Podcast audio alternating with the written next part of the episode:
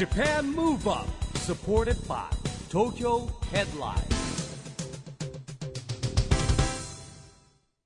こんばんは。日本元気にプロデューサーの一木広治です。ナビゲーターのちぐさです。東京 FM ジャパンムーブアップこの番組は日本を元気にしようという東京ムーブアッププロジェクトと連携してラジオでも日本を元気にしようというプログラムです。はいまた都市型メディア東京ヘッドラインとも連動していろいろな角度から日本を盛り上げていきますさ木さん、はい。昨日9月1日は防災の日でした。そうですね。はうん。い市木さんも防災対策はさまあれてますか、対策まあ水のあの備蓄はしてますね。うんうん。水の備蓄と懐中電灯ぐらいかな僕はまだ。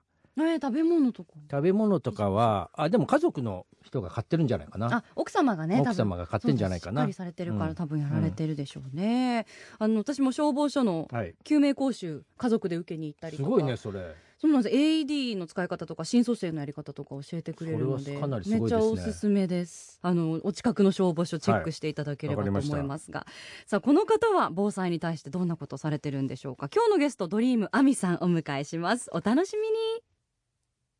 JAPAN MOVE UP SUPPORTED BY TOKYO HEADLINE。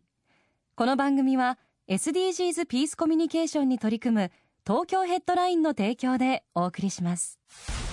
JAPAN MOVE UP それでは今夜のゲストドリームアミさんです。こんばんは。こんばんは。よろしくお願いします。はいよよろしくお願いします。残暑まだまだ厳しい中涼しげですね、市木さんあみちゃんは爽やかだよねいつもなんかねね今日もベージュとね 白のトーンい。つで、も爽やかで笑顔が素敵ですね。そう。ありがとうございます。素敵です。そんなあみさん去年の12月以来のご登場、うん。はい。なんで1年弱。はいぶりですね、前回メルセデスミー東京での収録でして覚えてらっしゃいますか？はい。めちゃくちゃ覚えてます。すっごい楽しかった。ねえ、はい。あのお家の中、はいハウスの中で中でねね。ご一緒させていただきました、そしてあみさん最近インスタ拝見したらはい。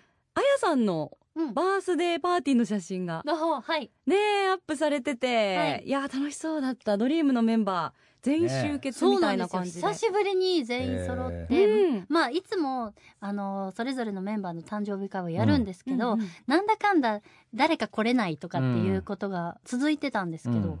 今年のあやちゃんの誕生日は久しぶりに全員が揃って、ね仲良しですよねね相変わらずも。本当。仲いいですね。うん。うなんか感動的なシーンもあったっぽい感じですね。そうですね。ねえ、はいいや泣いてましたまだご覧になってない方ぜひインスタの方をチェックしていただければぜと。思います。はいえー、アミさんドリームとしてデビューしたのが2002年ですもんね。はい2002年だ。だからもう20年来のお付き合いみたいなそうで感じですね。ね。二十一年経ちました今年おで。ーすごい。でもうメンバーの静香ちゃんとは、んうんデビュー前から大阪のその養成所というか、うんレッスン所から一緒だったので、それで考えるともう25年近く。すごいよね。はい。A ネーションで僕初めて見てたなって感じだな。ああや。ばい A ネーションやば A い。ネーションからだか懐ら。もうだってあみちゃんとかやちゃんドリームチームともさ、はい。もう結構長い付き合いですよね。まあ年輪を重ねておりまそすんでうですね。もう 10年。10年は超えてますよ。10年か2000経ちました？2002何年に LD チキと？2008年とかです。確かあじゃああのうんエグザイルパーフェクトイヤーとかさその頃。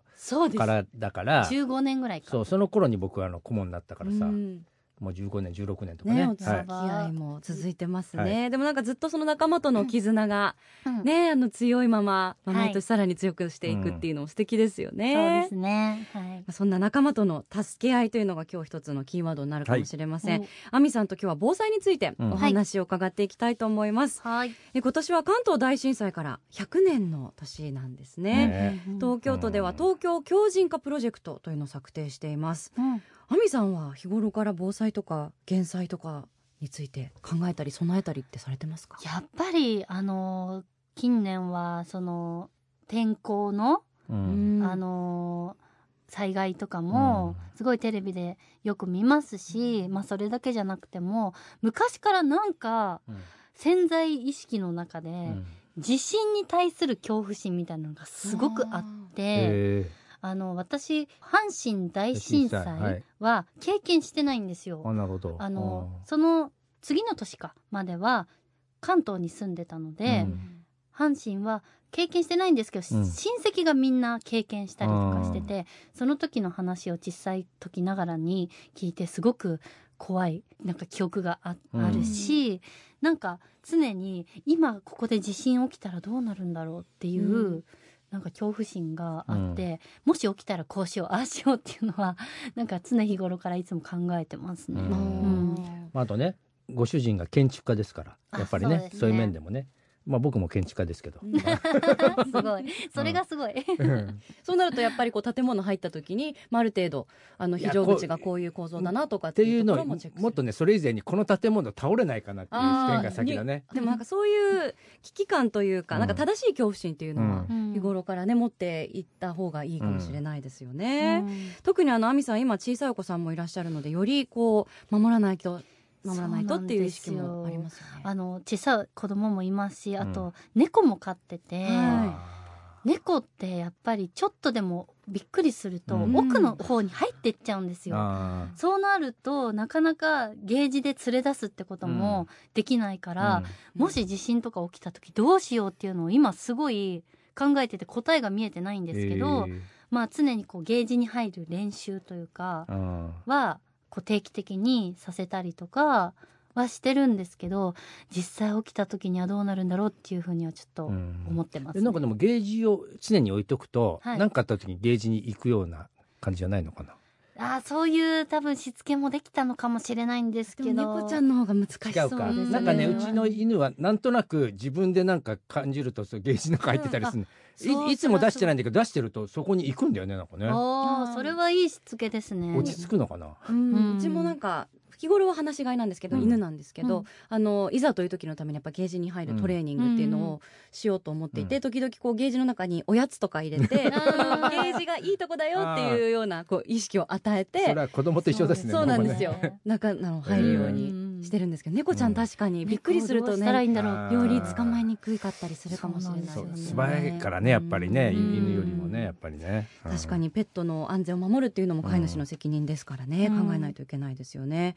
あの災害への備えを考えるときに、まあ自助、共助、公助の3つに、えー分けることができます。自らを守る自助、で近隣で助け合う共助、で公的機関による救助援助の公助ですけれども、うん。まあ、ドリームや e ガールズなど本当こう大人数のうん。グループを経験されてる亜美さんだからお伺いしたいんですけどはいこうチームとしてうん。共助意識を高めるためにうん。何かアドバイスだったり心がけてることってありますか？そうですね。なんか今は結構それぞれ一人ずつのなんだろう個性がすごく尊重される時代になってるじゃないですか、だからこそ今思い返すとそれが正しかったのかどうなのかわかんないんですけどやっぱりでも大人数だったからそれぞれの個性を尊重した方がいいと思う反面、うん。やっぱり統率を持たないといけないし、まあ、ドリームは特にイーガールズの中ではお姉さんだったので、こう常にスタッフの方からもみんなをまとめてねみたいな風に言われていましたし、まあ、一応リーダーはあやちゃんがやってくれてはいたんですけど、まあ、ドリームが率先していろんなこうルールを決めたりだとかこういう時はこうしようとか、ちょっとこう強めに言うこともあったしなんかそうですね。まあみんなで共通意識を持つというかなんかこうこういう時はこうした方がいいっていうルールを共通で持つっていうことは結構してたかなとは思いますね。ううん。んまあ大変だよ。だって世代が結構離れてたからね。そうですよね。なんでいざという時に急になんかやっても初めてだとみんなうん。バタついちゃうでしょうから、うん。きっと日頃からそういう話し合いだったり。そうですね。ね。だからまあ本当若い子た若い子、小さい子たちからするとなんでそこまでルール決められなきゃいけないんだろうって思ってたこともあったとうん。思うんですけど、まあそこはなんかこう最年長なりに頑張って なんかちょっと厳しくしてたりはしてました。うん。はい。ね本当あの万が一が起きないのがもちろん一番いいんですけど本当に万が一のためにそういう時々は厳しく話し合いとかもしないでドリームののメンバーみんな苦労してるからねやっぱいろんな経験してね。大人ですからね、そうですね。ん。お姉さんらしく振る舞うことも大切ということですよね。さあ後半もまだまだお話お伺いしてまいりますがここで、い。えードリームアミさんから日本を元気にするナンバー頂戴したいと思います。どの曲にしましょえっと来週ですね、はい。あの2年半ぶりに新曲が配信でリリースされるんですけど、うん。その曲をぜひ聴いていただけたらなと思います。それでは聞いてください。ドリームアーミでラブラフ Japan Move Up 曲はドリームアミさんのニューシングルラブラフアミさんの歌声は聞いてるとハッピーになりますよあね。とうございますちょっとジャンプしたくなっちゃうそうなんんそうなの。一木さんジャンプしてるとかあんま見たことないけど。そんなことないですよこれ 今もし立ち上がったらジャンプしてたかもね。ライブ行ったらたまにジャンプしますおよお激しい。タイプのいいですね。えー、約2年半ぶりのはい。配信シングルということで、なんかすごいアップテンポでうん。気持ちのいい楽曲になりましたね。ありがとうございいます。作詞も担当されたんですか？はい作詞もしました、うん。まあ、やっぱ2年半ぶりっていうこともありましたしその2年半の中ではやっぱりコロナだったりとか、うん。まあ、世界的にちょっと暗いニュースが多かったりだとかもしましたし、まあ、私自身こうプライベートでも、まあ、子供ができたりだとか、うん。なんかちょっといろんな変化があったんですけど、まあ、そんな中でこう今私が何を伝えたいかなって考えた時にやっぱりこう原点に戻ってなんかこう自分の日常の中の半径2メートル3メートルぐらいの中にあるこう幸せがまず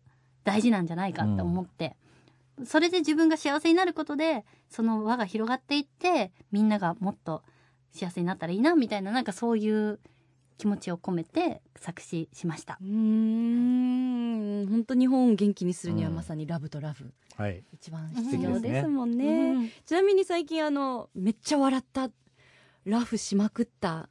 えな基本なんだろう笑ってるイメージあるけど。いつも笑ってるじゃん私でもそうですね。うん。あとすごいゲラで、うん。つぼつぼる場所がすごい、なんか変なところにあって。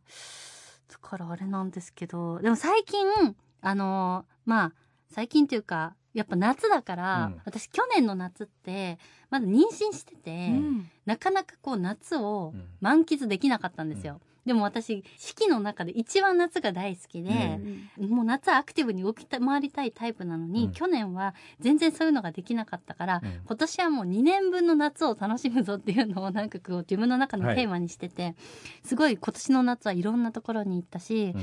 いろんなところで遊んだんですけど伊豆大島に行ったんですね、うん。8月に。うん。でそこで初めて伊豆大島の花火大会を見たんですけど、うんそれが素晴らしすぎて。へまあ、大笑いというかもうすっごい感動して涙しました。もう泣いてるね。泣いてるね。まあ笑って花火見て笑わないもんねあんまりね。笑顔泣きでも心はすごい笑ってたというか。うんいやでもインスタ見ましたけどきっとねもう画像じゃうん。何100分の1も伝わってないのかもしれないけどいやー。画像見ただけでもすっごい綺麗な大輪のなんかお花すごい綺麗だったし、まあ派手さで言ったら多分もっと他にもいろんな花火大会が全国あると思うんですけど、あんなに綺麗で、あの、近くで見れて、でも全く混雑してないっていう花火大会は、あそこだけな気がします。まあ島だからね確かにね、はい。浴衣姿も可愛かったし、はい。お祭りのねなんかそうなんです。感じもすごい夏っぽかったし満喫してる感すっごい満喫出てましよ。しましたたいや急急遽その島の知り合いの方がうん。浴衣を貸してくれて着付けしてくれてへーすごいななんかいい思い出になりました。私人生唯一伊豆大島行った時に、うん。なんかもう何十年に一度の台風で、えもう一歩も宿から出られなくて、へー。すごい悲しい思い出が伊豆大島にあるの大変でな時に行きましたね。そうなんですよ。夏だよねだからね台風ってことはね。ないやそうね、うん。まあでも夏でしたね、一歩も出なくて。すごいからね、台風直撃するとね本当に出れないからね。だから絶対リベンジしたいから次の時はその花火大会。絶対行ってほしい。来年絶対行ってほしいです。ね。ちょっとその時海もめっちゃ綺て麗だし、ねえ絶対。そうですよね、船船で行くんだよねやっぱ。船で行きます。そうそうそうです。そうですそして亜美さん9月21日の木曜日には、はい。ライブもこれまた素敵なところで。そうなんですえっと今回はビルボードライブ横浜で、あの6年ぶりの単独ライブをさせていただきます。わあその名もドリームアニ、ねアニバーサリーライ6年ぶブラブラブということで、ビルボードライブ。そうですね。ビルボードライブ横浜でやらせていただくのは初めてですしなんかあそこってお酒も飲みながら。飲めるね、うん。はい。大人な空間って感じですよね、そうなんですよね。だからなんかあ私も大人になったのかなみたいな。それはもう大人ですよ特にね。ね、うん。ちょっと今までとはだいぶ違う雰囲気でのライブになりそうなので、まあ自分も今からどんな感じになるかすごい楽しみなんですけど、まあアニバーサリーライブということで、去年20周年だったんですけど、まあいろいろあって、去年のうちにこう、ライブができなかったんで、まあもう21年経ってはいるんですが、一応20周年を記念したようなライブにしたいなとは思っています。はいもう今絶賛練習というかお稽古中そうですね、今はすごい、あの、毎日歌ってますね。はい。亜美さんはライブの前なんか緊張したりする方なんですか、めっちゃします。えー、意外だね。あの、えー。本当意外ってすごい言われるんですけど、意外緊張しすぎて、すっごいナーバスになりますね。はあ。何日か前から、うん。へえもう一週間ぐらい前から眠れなかったりとか、えー。その緊張がすごい嫌いで、うん。なんか多少の緊張感は必要とは言うんですけど、うん。私の場合はもう緊張全然してない方がうまくいくタイプなんですよ。からいつももう緊張をどうほぐすかっていうのと戦ってますね。うん。へえでもなんか自分の中で緊張しない方がうまくいくって思うと、うん。緊張してる自分がなんかこう逆ジンクスじゃないけどそうなんかねうん。逆に、うん。そうやばい今なんですよ。緊張してるから大丈夫かなとかって余計になっちゃいそう。なるんですよ。ねえそのループ嫌ですね、負のループに入いる。んです。やーグループの時からそうなんですか？グループの時からそうです。でも、やっぱり、ソロになってからの方が緊張度が倍増しましたね。一人だからねやっぱね。そうです。ん。なんかグループの時はやっぱりノリでみんなでイエイ楽しもうぜとか、あの、ステージに出るまでは緊張してても、ステージ出ちゃうともうみんなでなんかこう楽しめうん。たり、まあ失敗もなんか誰かがカバーしてくれたりとか、なんか失敗も笑い合える仲間がいるんですけど、一人だともう、例えば MC だったりとか次の曲とか忘れちゃったら、うんそこで止まっちゃうじゃないですか。誰が、誰もカバーしてくれないみたいな。それでまた緊張しちゃうっていう。そうですよね。そっか。一人の重圧。なんかバンドの人になんかそういう人一人仕込んでくる。それめちゃくちゃいいですね。確かに、バンドの人にちょっとうん。お力借りようかな。ね。な生バンドでいらっしゃるそうですね、今回はあの生バンドというか、まあ、あの楽器の方もうん。何何名か来ていただくんですけど。ねおしゃべり上手そうな人にさちょっと何かあった時よろしくよろしくそこを安心してねうん。一週間前から熟睡できるかもしれない。確かに。いやでも本当体調はね、はいぜひ気をつけていただいて、ありがとうございます。望んでいただきたいと思います。まだまだ暑いですしね。うんそうですね。ね夏バテとかは大丈夫ですか？夏バテも大丈夫。いや大丈夫だったのかな。でも今年の夏結構何回か風邪ひきました。あ本当ですか？あはい。今もちょっとまだ引きずってはいるんですけど、うんそういう時なんかかこれ食べると良くなるとか毎回これやりますみたいなのあるんですか？いやなんかなるべく薬とかは頼りたくないけど、うん。まあ本当本番直前とかになるともうしょうがなく飲んだりはしますが、ちょっと調子おかしいなと思った時は生姜紅茶とか飲みますね。おはい。結構自分で吸ったりして？あ自分ですれたら一番いいんですけどパックのやつ。市販の。はい。お湯入れると出来上がる分。まあ便利便利。生姜が家にあればちょっとプラスしてプラスして入れたりとかしまいいすですね、はい。ちょっとやってみよう生姜紅茶、うん。いいですよ五木さんなんかもう、あみちゃん返したくないんですよ。ずっと喋ってたくなりますよね。もう眺めてた僕ね。永遠に。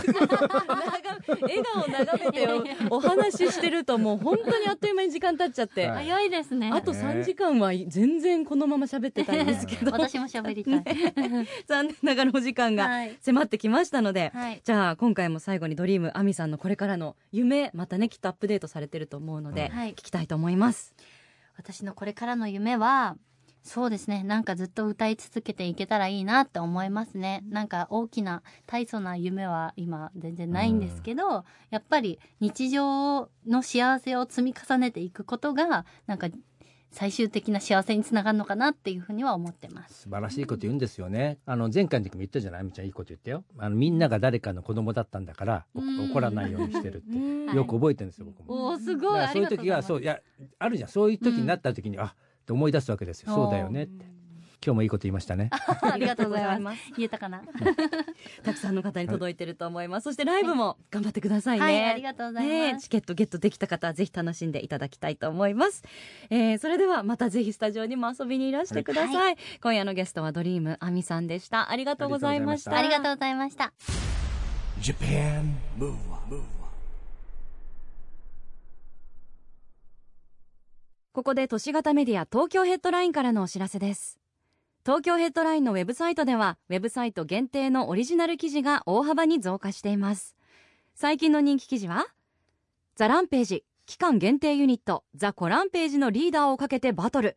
勝ち取ったのは岸優太は米俵を持ち上げ凛太郎は寝坊で欠席。G メンカオスな爆笑舞台挨拶。横浜流星仲間の思いを拳に乗せてリングに立った。師匠佐藤浩一は流星群じゃない人も楽しんで。高校ダンス部日本一に大阪の松陰高等学校。タイタニック号に自らの姿を重ねる作品などがよく読まれていました。その他にもたくさんの記事が毎日更新されていますのでぜひ東京ヘッドラインウェブをチェックしてくださいね。今日のゲストはドリームの亜美さんでしたけれどもねなんか久しぶりだけどまあ本当にねスタジオがパッと明るくなりますよね。ねえ、本当になんかこう空気が今日あの花柄のスカートをお召しになってましたけど本当お花畑にスタジオがなったみたいな、うんハッピーな感じになりますよね。明るくするオーラを持ってるんですよね、亜美ちゃんはえね。いやあのぜひそのオーラをね、はい。直で感じたい方、うん。ライブの方もチェックしていただければと思います、さあ JAPAN MOVE UP 今週はお別れのお時間です。次回も元気のヒントたくさん見つけていきましょう。はい。これからもみんなで知恵を出し合って日本そして世界をつなげて地球を元気にしていきましょう、はい。 JAPAN MOVE UP お相手は一木広治とちぐさでした。この後も東京 FM の番組でお楽しみください。それではまた来週。来週。 JAPAN MOVE UP SUPPORTED BY TOKYO HEADLINEこの番組は SDGs ピースコミュニケーションに取り組む東京ヘッドラインの提供でお送りしました